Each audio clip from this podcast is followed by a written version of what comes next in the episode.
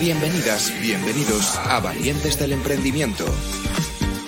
El podcast en el que repasamos las noticias más relevantes de la semana, publicadas en la revista digital Valientes Emprendedores y las difundidas en nuestro canal de Twitch. Dirige y presenta Faustino Sánchez Guindo. Comenzamos, valientes.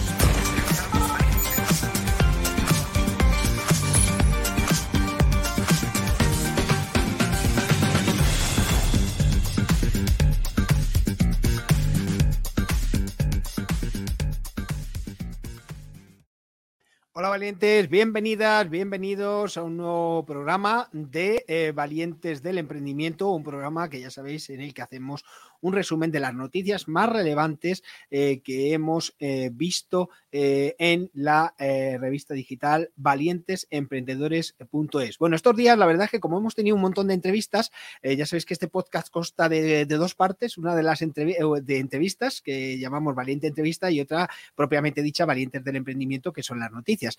Y la verdad es que os teníamos un poco abandonadas y abandonados con el tema de las noticias debido a que, bueno, por la actualidad informativa, la rabiosa actualidad informativa que tuviéramos que entrevistar a gente protagonista ¿no? del sector startupero y emprendedor y por eso pues hemos tenido un poquito abandonada eh, esta sección de, noticias. Pero nada, volvemos. La verdad es que hoy jueves y mañana viernes vamos con las noticias. El sábado ya os ponemos otra mega entrevista súper interesante eh, con eh, pero bueno, vamos a empezar con las noticias de Valientes Emprendedores. Actualidad en el mundo startup y emprendedor con Faustino Sánchez Guindo. Vamos con la primera noticia que se titula Expo Food Service 2022, que ha sido el marco elegido por Naria para alertar sobre la gran cantidad de alimentos que terminan en la basura y que se podrían reutilizar. Ya sabéis que Naria, eh, nadie, si su, si su ración diaria, eh, pues eh, estuvimos entrevistando, haciendo entrevistas acerca de cómo funciona esta eh, startup eh, que utiliza la tecnología blockchain eh, y que conecta el tercer sector con el excedente de los restaurantes, supermercados y la industria alimentaria, a la vez que cuenta con un sistema de trazabilidad que permite conocer las métricas y el impacto generado. Eh, terminar con el desperdicio alimentario es el objetivo de Naria, que es la única empresa en España que a través de una sola plataforma blockchain quiere luchar contra ese desperdicio de una forma novedosa, que es conectando, como hemos dicho, el tercer sector con este excedente de restaurantes, supermercados y empresas y generando impacto social. Aunque en la actualidad existen soluciones FoodTech contra el desperdicio de alimentos o que incluso canalizan donaciones, la plataforma Naria, gracias a su sistema de trazabilidad blockchain, ha dado un paso más. Y así lo han trasladado sus fundadores en Expo Food Service 2022, que es el evento de referencia para las empresas del sector de hostelería y restauración que está teniendo lugar en IFEMA durante estos días.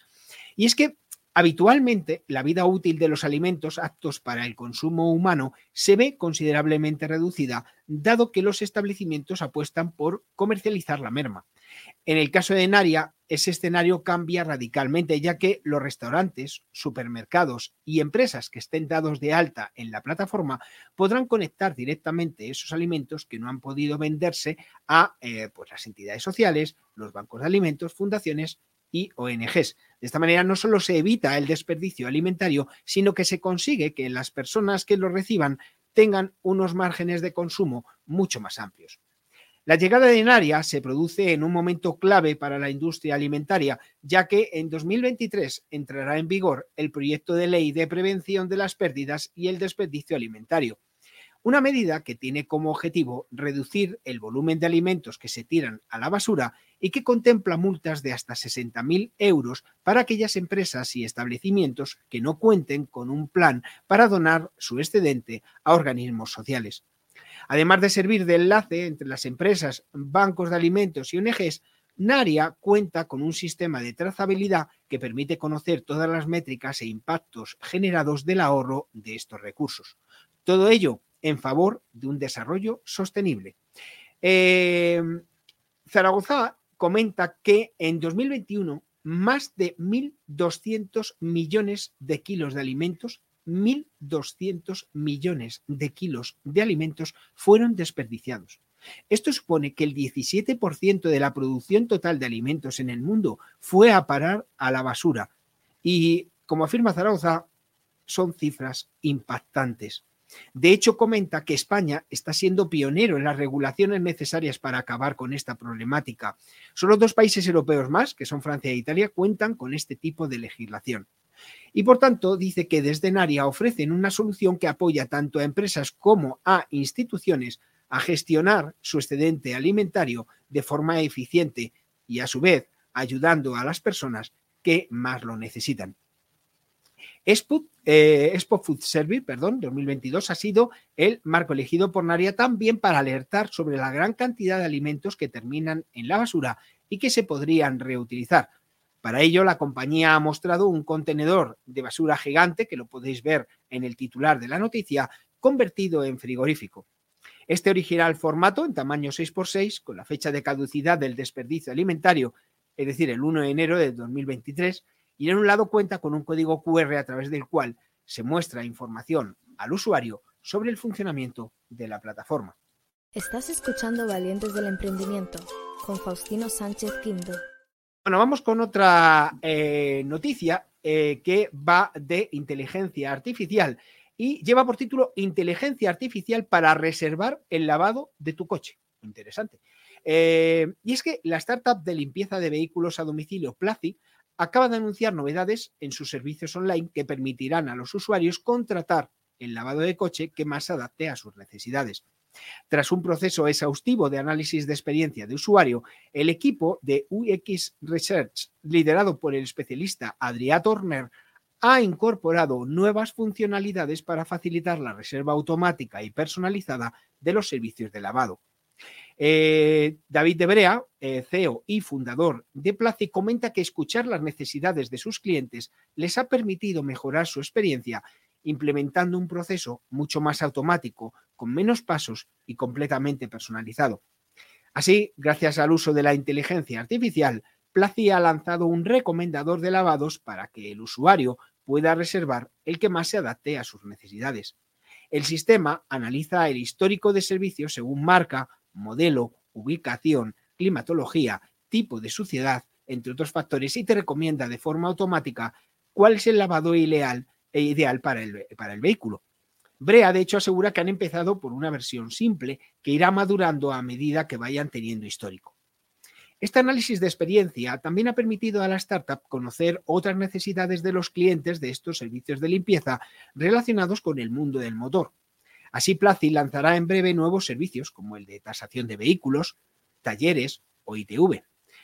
Por eso añade Brea que quieren convertirse en una APP multiservicios eh, para el vehículo, ayudando a empresas y particulares a gestionar su flota de la manera más cómoda posible.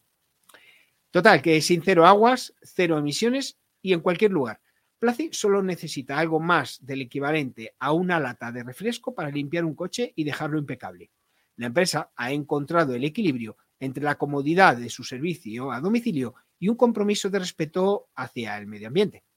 Eh, el CEO de Placi comenta que la principal ventaja de su servicio, por tanto, es el ahorro de agua de unos 150 litros por lavado, pero la comodidad de que te limpien el coche en cualquier momento y en cualquier lugar es lo que está marcando la diferencia. De hecho, comenta que se desplazan al lugar que digan los clientes con sus vehículos eléctricos, a su casa, al trabajo, a un centro comercial. El cliente, por tanto, no tiene que estar presente en el momento de la limpieza del vehículo, ya que puede dejar instrucciones de entrega y recogida de las llaves.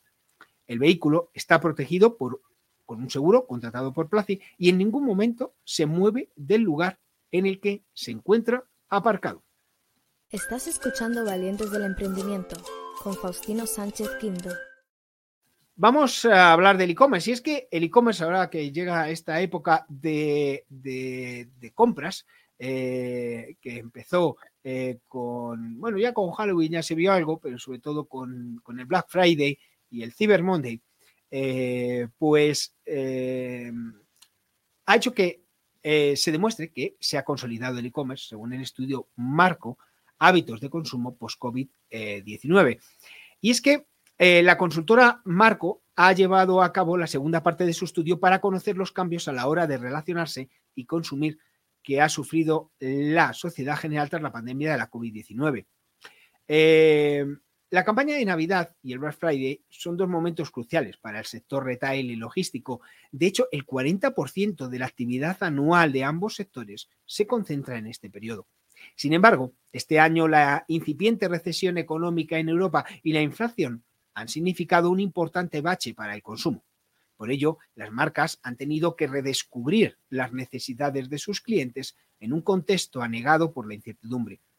En este sentido, la consultora Marco ha elaborado su segundo estudio Marco, Hábitos de Consumo Post-COVID-19-2, a través de la cual eh, ha encuestado a más de 8.200 personas de seis países del continente europeo, España, Alemania, Francia, Portugal, Italia y Reino Unido, para entender y analizar las tendencias, comportamientos y preferencias de los consumidores. A la hora de cómo conectar con los consumidores, la encuesta revela que los anuncios en televisión, con un 31%, y la prensa online, con un 30%, son los dos canales que más influyen en los europeos a la hora de escoger una marca frente a otra. En el caso español, estas posiciones se mantienen, aunque el efecto de ambos medios de comunicación es más reducido, con un 28% en el caso del televisor y un 25% en el de los digitales. En la otra cara de la moneda se encuentran los anuncios en los transportes públicos y las recomendaciones de los influencers, que son los canales que menos conectan con el consumidor eh, medio europeo. Sin embargo, en el caso de los últimos existen importantes brechas generacionales y regionales. El 41% de los ingleses afirman, por ejemplo, haber adquirido en alguna ocasión algún producto o servicio gracias a un consejo de estos líderes de opinión y este porcentaje cae en el caso español hasta el 29%. En relación con la edad, un 68% de los centennials españoles, que son las personas comprendidas entre los 18 y los 25 años, afirman haber comprado un producto gracias a la recomendación de un influencer. Este número se reduce hasta el 20% si se pregunta a la generación X y hasta el 0% en el caso de los seniors. Este patrón se reproduce en el resto de países europeos, lo que obliga a las marcas a elaborar una estrategia de marketing 360 si quieren alcanzar a todos los públicos. El 67% de los europeos compra más vía online que antes de la pandemia. Y es que a la hora de conectar con el consumidor, también es importante conocer cómo su conducta ha cambiado a través eh, o tras las repercusiones de la pandemia.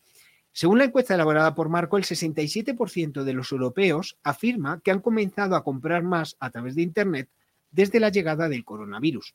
En el caso de los españoles, este porcentaje se reduce hasta el 57%. Asimismo, más del 90%, tanto de nacionales como europeos, afirman que seguirán adquiriendo productos a través de los e-commerce. Estas tendencias son conocidas por las grandes multinacionales del retail, que están dejando atrás las tiendas físicas y apostando por una estrategia cada vez más digital. De acuerdo con el último estudio elaborado por e-commerce Europe y Eurocommerce, el comercio electrónico se ha consolidado tanto en la economía como en la sociedad. En 2021, el e-commerce europeo llegó a alcanzar los 718.000 millones de euros, aumentando un 13% con respecto al año anterior. Con respecto al caso español, este sector creció un 8% en el último año hasta conseguir los 55.800 millones de euros de facturación, lo que supone una contribución al Producto Interior Bruto del país de un 4,6%. Asimismo, las mismas instituciones prevén que esta cifra se supere en 2022 y que se lleguen a los 65.300 millones de euros. El sector del retail es uno de los grandes valedores del e-commerce y este año, a pesar de los baches de la inflación y la inminente ralentización económica, esperan cerrar un buen ejercicio. De hecho, las principales multinacionales como Inditex, H&M o Adidas han anunciado un aumento en sus stocks y están ofreciendo mayores ofertas que los últimos dos años. Con todo, también se están viendo afectadas por el contexto actual y en este sentido Amazon se ha convertido en la primera compañía en la historia en perder los 3 billones de dólares de valor en la bolsa americana. Eh, los billetes de avión y las entradas a shows, pues parece que son los que más triunfan en los e-commerce. Eh, es que a la hora de, comprar a través de Internet hay sectores que se han implantado más que otros. De hecho, el 56% de los europeos y el 63% en concreto de los españoles señalan que el producto que más compran vía online antes que en tiendas físicas son billetes para viajar. El segundo producto que más triunfa por estos canales son las entradas para shows, cines y teatros. De hecho, en concreto, en los europeos es el 52% y en los españoles el 58%. Y el tercer puesto lo, lo completa la ropa. En la otra cara de la moneda se encuentran los productos que no han sido capaces de consolidar un nicho a través de Internet. Los productos que menos convencen a los europeos son los alimentos y los artículos típicos de los supermercados, ya que el 60% de los europeos y el 63% de los españoles señalan que prefieren adquirirlos en tiendas físicas antes que online. Otros productos en los que se repite esta tendencia son los medicamentos y el maquillaje. Otro sector que se ha visto afectado por los cambios de conducta en los consumidores son las tiendas de segunda mano. Según revela el estudio elaborado por Marco, el 68% de los europeos y el 75% de los españoles no compran productos de segunda mano desde la llegada de la COVID-19. La generación Z es la más dispuesta a comprar este tipo de productos con un 48% a nivel europeo, pero esta tendencia decae a medida que aumentamos la edad de los encuestados. Didier Lagae, fundador y CEO de Marco, ha declarado que aunque los estragos del coronavirus se han quedado atrás, las consecuencias en los consumidores aún están por discernirse en su totalidad. De hecho, comenta que actualmente lo que las marcas tienen enfrente son unos públicos objetivos cada vez más heterogéneos a los que tienen que hipersegmentar para poder ofrecer una comunicación de calidad y efectiva. Por su parte, Noelia Cruzado, partner y managing director de Marco, ha añadido que el cómo llegar a conectar con los consumidores se ha convertido en el objetivo principal de las compañías, mientras que las diferencias generacionales se han hecho más y más palpables. Estás escuchando Valientes del Emprendimiento con Faustino Sánchez Quinto. Bueno, vamos a hablar de Deport Village y es que Deport Village vuelve a cumplir los pronósticos con otro Black Friday de crecimiento. Eh, a pesar de la situación económica actual marcada por la inflación y un futuro incierto, el e-commerce deportivo de Por Village eh, mantiene su posición de liderazgo, cumpliendo con sus previsiones para el Black Friday 2022. Gracias a la flexibilidad de los distintos equipos para adaptarse a las situaciones que se han generado durante la evolución de la campaña y un acertado refuerzo logístico, la compañía ha podido satisfacer un volumen de más de 86.000 pedidos durante la semana y alcanzar una facturación de más de 9 millones de euros. Alex Reina, director de negocio de Deport Village, comenta que esta semana, gracias al esfuerzo de todos los departamentos, ha sido mejor de lo esperado, consiguiendo el día de más facturación de la historia de Deport Village el pasado viernes. Tras 12 años de actividad, la experiencia de Deport Village es un grado para gestionar con éxito las peak session del año, a pesar de la complicada situación que está viviendo el retail, en concreto los pool players online. Es por ello que Fruto de un intenso trabajo por parte de todos sus equipos, Deport Village ha superado con éxito la campaña de Black Friday, pese a la inestabilidad global. Al respecto, el Ejecutivo declara que están muy contentos con el trabajo de todos los equipos y con el crecimiento experimentado en esta última semana, así como los números acumulados este 2022. Y una de las claves ha sido sin duda el refuerzo del Departamento de Logística, que aumentó efectivos y capacidades de carga para hacer frente a una cifra que superó los 21.000 pedidos diarios el pasado viernes negro. Con descuentos muy atractivos y con un cupón extra del 10%, más de 2,3 millones de personas visitaron el e-commerce durante la semana del Black Friday el top 3 de productos más vendidos proceden de las verticales de ciclismo y montaña, siendo las zapatillas y artículos de electrónica los más demandados. Unos resultados que Reina valora como muy satisfactorios y para quien supone mirar con optimismo la inminente campaña navideña, que según palabras de Reina, aunque son muy cautelosos debido a las grandes incógnitas que existen, creen que con la llegada del frío cumplirán con las expectativas que tienen puestas también en esa campaña. Estás escuchando Valientes del Emprendimiento con Faustino Sánchez Quinto. Bueno, las redes sociales y los trastornos alimenticios, cómo encontrar un equilibrio. Eh, influencers que se dan atracones de comida, que fomentan una vida saludable o que exponen sus finos cuerpos con consejos para adelgazar. Las redes sociales presentan las dos caras ante los trastornos de conducta alimentaria, una realidad cada vez más presente socialmente. Y es que en España existen 400.000 casos de personas que sufren trastorno de la conducta alimentaria, TCA, una cifra que se espera que aumente un 12% en los, últimos, en los próximos 12 años, perdón, según la Fundación FITA. ¿Cuál es la influencia de las redes sociales ante este problema? Pues con motivo del Día Internacional de la Lucha contra los TCA que, se, celebró eh, ayer, desde Custodio, que es la plataforma líder en seguridad digital para las familias, advierten de la enorme influencia que causan las plataformas sociales entre los menores. De hecho, según su último informe, eh, titulado Del cambio a la adaptación, viviendo y aprendiendo en un mundo digital, el año pasado los menores españoles pasaron casi tres horas, tres horas diarias en las principales redes sociales. Un tiempo en el que los más jóvenes se encuentran expuestos a contenidos digitales, eh, por ejemplo, en Instagram el hashtag anorexia supera los 5,5 millones de publicaciones y el hashtag diet, diet se sitúa en los 72 millones. Unos contenidos que pueden fomentar este tipo de conductas o, por el contrario, apoyar a los que sufren para superar estos trastornos. Y es que uno de cada 20 adolescentes españoles sufre anorexia, bulimia o trastorno por atracón, según datos de la Sociedad Española de Médicos Generales y de Familia. Datos que se disparan entre las mujeres.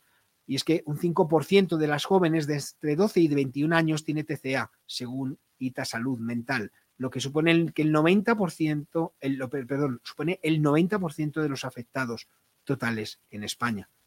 Pero ojo, no todos son malas noticias, y es que estos trastornos presentan altos porcentajes de recuperación, tal y como refleja la guía eh, de práctica clínica sobre TCA elaborada por el Ministerio de Salud y Consumo, alrededor del 50-60% de los casos de TCA se recupera totalmente. Entre un 20 a un 30 lo hace parcialmente y solo entre un 10 y un 20 cronifica la enfermedad. De todos modos, de cara a su prevención, algunos de los comportamientos que reflejan estos trastornos son cambios constantes en el estado de ánimo, exceso de dieta, descenso de la autoestima, visitas al baño después de las comidas, cambios bruscos de peso, pérdida de menstruación y caída del cabello. Eduardo Cruz, CEO de Custodio, asegura que las redes sociales pueden ser muy peligrosas para los menores y para evitarlo es fundamental conocer qué páginas siguen o quiénes son los modelos de los jóvenes en redes sociales, cuáles son sus gustos o sus plataformas preferidas. Tener comunicación fluida sobre la vida online de los más pequeños es una herramienta muy útil para intentar anticipar conductas nocivas. Estás escuchando Valientes del Emprendimiento con Faustino Sánchez Quinto. Bueno, valientes, pues esto es todo eh, por hoy. Eh, feliz jueves. Venga, que ya tenemos la semana echada. Hasta mañana. Bienvenidas, bienvenidos a Valientes del Emprendimiento. El podcast en el que repasamos las noticias más relevantes de la semana, publicadas en la revista digital Valientes Emprendedores y las difundidas en nuestro canal de Twitch. Dirige y presenta Faustino Sánchez Guindo.